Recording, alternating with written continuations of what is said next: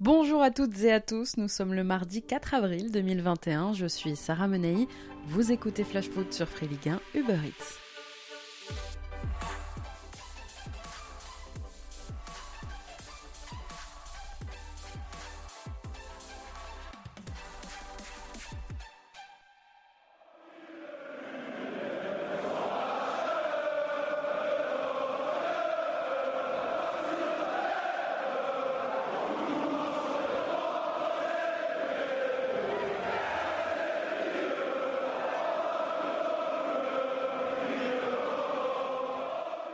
Ce soir, c'est toute une ville qui sera derrière Mauricio Pochettino et ses joueurs. Paris n'a plus le choix. Battu chez lui par Manchester City au match aller, le PSG doit s'imposer ce soir pour se qualifier pour la finale de la Ligue des Champions. Mais la pente est immense. Face à une équipe de City qui a autant de facilité dans la conservation du ballon, le PSG peut-il marquer au moins deux buts ce soir? C'est toute la question. Passer complètement à côté de leur seconde période face aux Citizens la semaine dernière, il faudra ce soir que les Parisiens capitalisent sur leur première période réussie et surtout qu'ils tiennent le rythme. Malheureusement, sans le travail au milieu d'un Idriss Gueye suspendu et avec un Kylian Mbappé au pire absent, au mieux diminué, difficile d'être optimiste pour le PSG. Avec eux, l'équation était déjà compliquée. Pourtant, il existe bien des motifs d'espoir. Si Paris a du mal à domicile cette saison, cette équipe est beaucoup plus forte collectivement en déplacement. C'est sa grande force cette année. Pour rêver plus grand, Paris doit le faire. En tout cas, aujourd'hui, un peu partout dans Paris, des supporters, notamment du collectif Ultra Paris, ont collé des affiches des photos des exploits des matchs précédents pour soutenir leur équipe. Ils ont habillé la capitale de rouge et de bleu. Les supporters du Cup ont également publié un communiqué dont je vous en cite un extrait. Vous, joueurs du Paris Saint-Germain, avez l'occasion d'écrire la plus belle page de l'histoire du club. Cela passera évidemment par un exploit à l'Etihad Stadium. Côté compo, groupe quasiment au complet chez les Citizens. 8 des 11 mancuniens titulaires la semaine dernière au parc ont été ménagés ce week-end en première ligue. Pep Guardiola pourrait donc ce soir aligner le même 11 qu'à l'aller. Il n'a d'ailleurs qu'une seule absence à déplorer, celle d'Eric Garcia. Le défenseur espagnol est malade, il a déclaré forfait, mais il n'est pas de toute façon un titulaire habituel de Pep et la semaine dernière il n'était même pas entré en jeu sur la pelouse du parc. Côté parisien, maintenant compte tenu de la suspension d'Idrissa Gueye et du retour en forme d'Abdou Diallo, Mauricio Pochettino devrait apporter au moins deux changements dans sa compo de départ par rapport au match aller.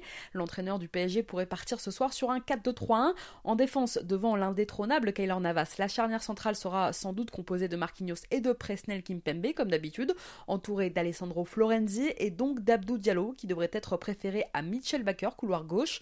Au milieu, Marco Verratti, titularisé un cran plus haut la semaine dernière, devrait redescendre un peu pour faire la paire avec Leandro Paredes. Neymar en 10 serait lui donc en soutien de Kylian Mbappé, s'il est là évidemment. Victime d'une contracture au mollet, le français reste quand même incertain pour la rencontre de ce soir. S'il est absent, c'est Mauro Icardi qui pourrait prendre sa place. Sur l'aile gauche, titulaire à l'aller, Julen Draxler devrait une nouvelle fois être préféré à Moiskin. Angel Di Maria conserverait son poste lui sur l'aile droite. Et deuxième scénario envisageable en l'absence de Gay, Pochettino pourrait laisser Verratti un cran plus haut, décalant Neymar sur un côté, Danilo prendrait alors place aux côtés de Paredes au milieu dans un double pivot. Notez que Marco Verratti est depuis ce week-end et son entrée en jeu face à Lens le troisième joueur de l'histoire du PSG à avoir disputé autant de matchs officiels, 345 matchs exactement.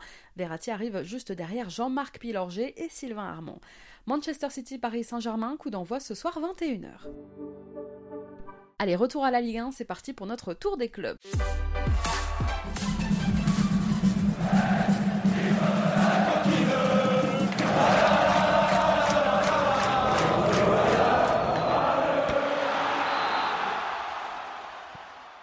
L'interdiction de recrutement suspendue. Après s'être vu signifier une interdiction de recrutement pour le prochain mercato estival en raison d'un transfert relais un peu suspicieux de Kevin Bemanga, Angers avait demandé à la FIFA des explications par la voie de son service juridique. Alors en attendant que l'instance ne justifie et motive sa décision, le club angevin a été informé hier de la suspension pour l'instant donc de son interdiction de recrutement. En attendant, c'est un soulagement évidemment pour le SCO et pour son président délégué Philippe Caillot. Je le cite, je trouvais la décision ridicule et je ne devais pas être le seul. On avait le droit de savoir, donc on leur a demandé leur motivation. C'est bien, ça va dans le bon sens. Le foot n'est quand même pas que magouille et compagnie. Tous girondins. La ville de Bordeaux a lancé un appel cette semaine à la mobilisation pour soutenir les Girondins de Bordeaux. Une pétition est actuellement en ligne. L'objectif, réclamer par exemple l'implication d'anciens joueurs au club, la participation aussi d'acteurs locaux attachés à leur club, et puis la mise en valeur du centre de formation bordelais. Tout ça pour que, je cite, les Girondins de Bordeaux retrouvent leur âme, leurs valeurs sportives, populaires et locales sur lesquelles il a bâti son histoire et son identité. Lancé à l'initiative de plusieurs personnalités bordelaises, dont Pierre Urmic, le maire de Bordeaux, et Alain Anziani, le président de Bordeaux Métropole, le mouvement a déjà été rejoint en ce début de semaine par Bichente Lizarazo, Marius Trésor ou encore Bernard Lacombe. Senou Koulibaly répond à Frédéric Antonetti, accusé par l'entraîneur messin d'avoir simulé sur le contact avec papa Ndiaga Yad, qui aurait dû valoir un deuxième jaune au Messin dimanche alors que le DFCO affrontait Metz. Eh bien, le défenseur dijonnais, Senou Koulibaly, a répondu à l'entraîneur des Grenats. Hier, il a publié sur les réseaux sociaux une photo de sa blessure au mollet avec les bonnes traces de crampons bien visibles. Une manière donc de répondre à monsieur Antonetti, mais aussi peut-être de faire passer un message à monsieur Schneider, l'arbitre de la rencontre, et aux arbitres de l'assistance vidéo du quart qui n'ont pas bronché dimanche. À Lens, auteur d'une très belle saison avec les 100 et or, le jeune Loïc Badet est convoité, très convoité même, suivi par l'AC Milan. Le défenseur lensois serait également dans le viseur de l'Olympique lyonnais, du Stade rennais, de Leeds en première ligue avec Marcelo Bielsa ou encore du Borussia Mönchengladbach en Allemagne. Mais d'après la presse espagnole cette semaine, deux clubs ibériques seraient aussi intéressés par le défenseur central de 21 ans, Villarreal qui cible Badet en cas de départ de Potores et le FC Séville attentif à la situation de Badet puisque le club aimerait bien faire du jeune le successeur d'un autre Frenchie, Jules Koundé. Aujourd'hui, Lance avec qui le joueur est sous contrat jusqu'en 2023, en demanderait 20 millions d'euros minimum. Il est le roi des clean sheets chez le voisin lillois Mike Maignan fait lui aussi une très belle saison. Face à Nice samedi dernier, le défense Face à Nice samedi dernier, la défense lilloise et Maignan ont bouclé une nouvelle rencontre de Ligue 1 sans encaisser le moindre but. Un nouveau clean sheet qui place l'international français au sommet en Europe. Et oui, Maignan est le gardien qui a le plus de clean sheets dans les 5 grands championnats européens, avec 19 clean sheets en 35 matchs. Maignan est le gardien donc à avoir gardé ses cages inviolées le plus souvent, devant euh, par exemple celui de Manchester City, Ederson, et devant aussi celui de l'Atlético de Madrid, Yann Black. Rien que ça. Le dernier gardien en Ligue 1 à avoir fait autant de clean sheets en une saison, c'était Kevin Trapp avec le Paris Saint-Germain il y a 5 ans. Enfin, sachez que le LOSC est aussi la meilleure défense en Europe avec 22 buts encaissés en 35 journées. Le club est à égalité avec l'Atlético de Madrid. Focus sur un autre joueur très en forme ces derniers mois, je vous en parle souvent dans Flash Foot. Il s'agit de l'attaquant l'orienté Terem Mofi. Avec 14 buts au compteur, dont 12 inscrits depuis le mois de janvier, il est suivi lui aussi de très près par le sélectionneur du Nigeria, Garnot Rohr, qui pourrait bien appeler Mofi pour la première fois pour préparer la prochaine canne à laquelle sont qualifiés les Nigérians l'hiver prochain. On continue notre tour des clubs dans un instant avec l'actu lyonnaise, mais avant ça, c'est l'heure de notre déclat du jour. Elle est signée Paul Pogba.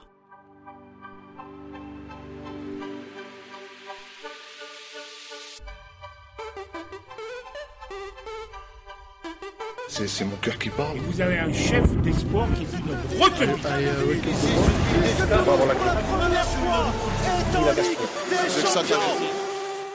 Paul Pogba qui se régale devant la Ligue 1 cette saison. La course au titre ne laisse pas insensible le milieu de Manchester United qui savoure ce sprint final et notamment la lutte entre le gardien lillois dont je parlais Mike Maignan et l'attaquant parisien Kylian Mbappé, le meilleur attaquant du championnat pour l'instant. Ses deux coéquipiers chez les Bleus. Écoutez Paul Pogba. Ah, je le dis haut et fort. Max Maignan against Kylian Mbappé. C'est ça, parce qu'en fait, ça se, ça s'est taillé un peu en équipe de France. C'était un peu la compétition. Et euh, franchement, c'est beau de voir, euh, beau de voir la Ligue 1 comme ça.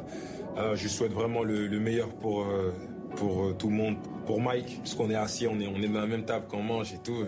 Et Kylian, les deux font une saison exceptionnelle des deux côtés, que ce soit Lille, que ce soit le PSG. Euh, franchement, euh, c'est vraiment beau à voir, c'est serré. Et euh, voilà, on va, se régaler pour, pour les derniers matchs. Quoi. Bon, elles vont être sympas les retrouvailles cet été pour l'Euro. Allez, on reprend notre tour des clubs, direction Lyon.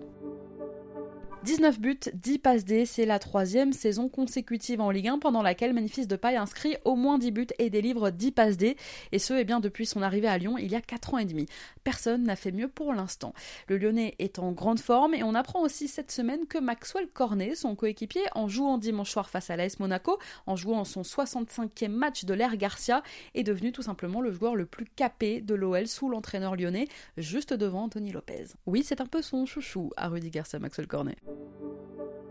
Marseille est toujours à la recherche de son directeur de la communication et le club aurait peut-être trouvé le profil tant recherché en la personne de Jacques Cardoz. Alors ce nom ne vous dit peut-être rien mais vous le connaissez forcément, vous connaissez son visage. Il s'agit du présentateur de complément d'enquête sur France 2 et c'est bien lui qui est pressenti pour prendre le poste donc de directeur de la com à l'OM, un poste vacant depuis le mois de janvier et le départ de Grégoire Kopp.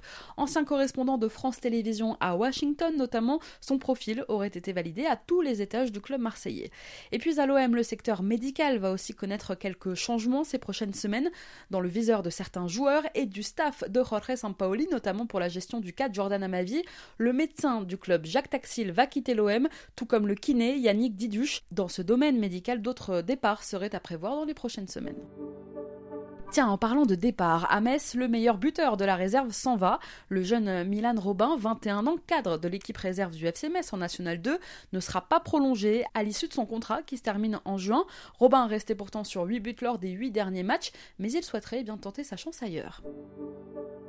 À Monaco, maintenant, des nouvelles rassurantes de Caio Henrique, touché dimanche soir lors de la rencontre face à Lyon. Le latéral monégasque pourrait être opérationnel dès ce week-end pour les déplacements de la SM à Reims. Et puis, alors que la rencontre avait complètement dégénéré au coup de sifflet final dimanche soir, Monaco a publié hier un communiqué, je le cite L'AS Monaco déplore les déclarations inappropriées et déplacées faites par les représentants de l'OL après le match, évoquant notamment la dignité du club. Le texte liste ensuite les coups subis par les monégasques, avec la blessure notamment de Sofiane Diop en quart de finale de Coupe de France et celle donc de Caio Henrique dimanche. D'ailleurs, cette fin de match tendue va occuper très largement la commission de discipline de la LFP demain, puisque quatre cartons rouges, je vous le rappelle, ont été distribués par Clément Turpin. Ils concernent les jeunes attaquants monégasques, Willem Goebbels et Pietro Pellegrini, et les défenseurs lyonnais, Mata Descheglio et Marcelo. Notez qu'avec 10 rouges en 35 journées, l'OL est quand même l'équipe la plus sanctionnée du championnat, juste devant Marseille. À Montpellier maintenant, buteur dimanche face à l'AS Saint-Etienne, Andy Delors a inscrit son 13e but de la saison et le centième de sa carrière en France, toute compétition confondue. Et puis deux semaines après sa grave blessure au genou gauche, sachez aussi que son coéquipier Pedro Mendes a été opéré hier. Le 16 avril dernier à Lille, le défenseur montpellierin s'est rompu le ligament croisé antérieur du genou gauche. C'est une tuile pour la saison prochaine, on l'avait prévu comme numéro 1 en charnière. Voilà ce qu'a regretté le président Laurent Nicolin dans les colonnes de Midi Libre. En tout cas, l'opération de Pedro Mendes s'est bien passée, saison est évidemment terminée. À Nantes, le club a officialisé avoir levé l'option d'achat pour recruter définitivement Alban Lafont. Le gardien de 22 ans, prêté depuis deux ans par la Fiorentina aux Canaries, est désormais lié à Nantes jusqu'en 2024. Selon les informations de West France, la Fiorentina n'a pas fait jouer la possibilité de contrer l'option d'achat des Nantais. Et oui, le club italien disposait de 48 heures pour faire une contre-proposition sur l'option qui s'élevait à 4 millions d'euros. Il ne l'a pas fait. Alban Lafont n'est donc plus du tout florentin. Il est désormais nantais jusqu'en 2024. Allez, tout de suite, on passe à notre rubrique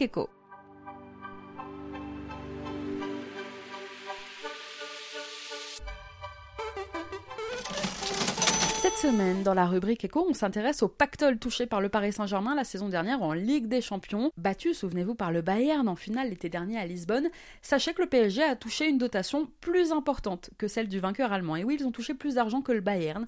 D'après les chiffres révélés par plusieurs médias cette semaine, Paris a perçu 126,8 millions d'euros contre 125,5 pour le club allemand. Avec l'impact de la crise sanitaire et la baisse du nombre de matchs avec le Final 8 au Portugal, les dotations ont été réduites de 3% en Ligue des Champions la saison dernière. Voilà ce qu'a précisé l'UFA.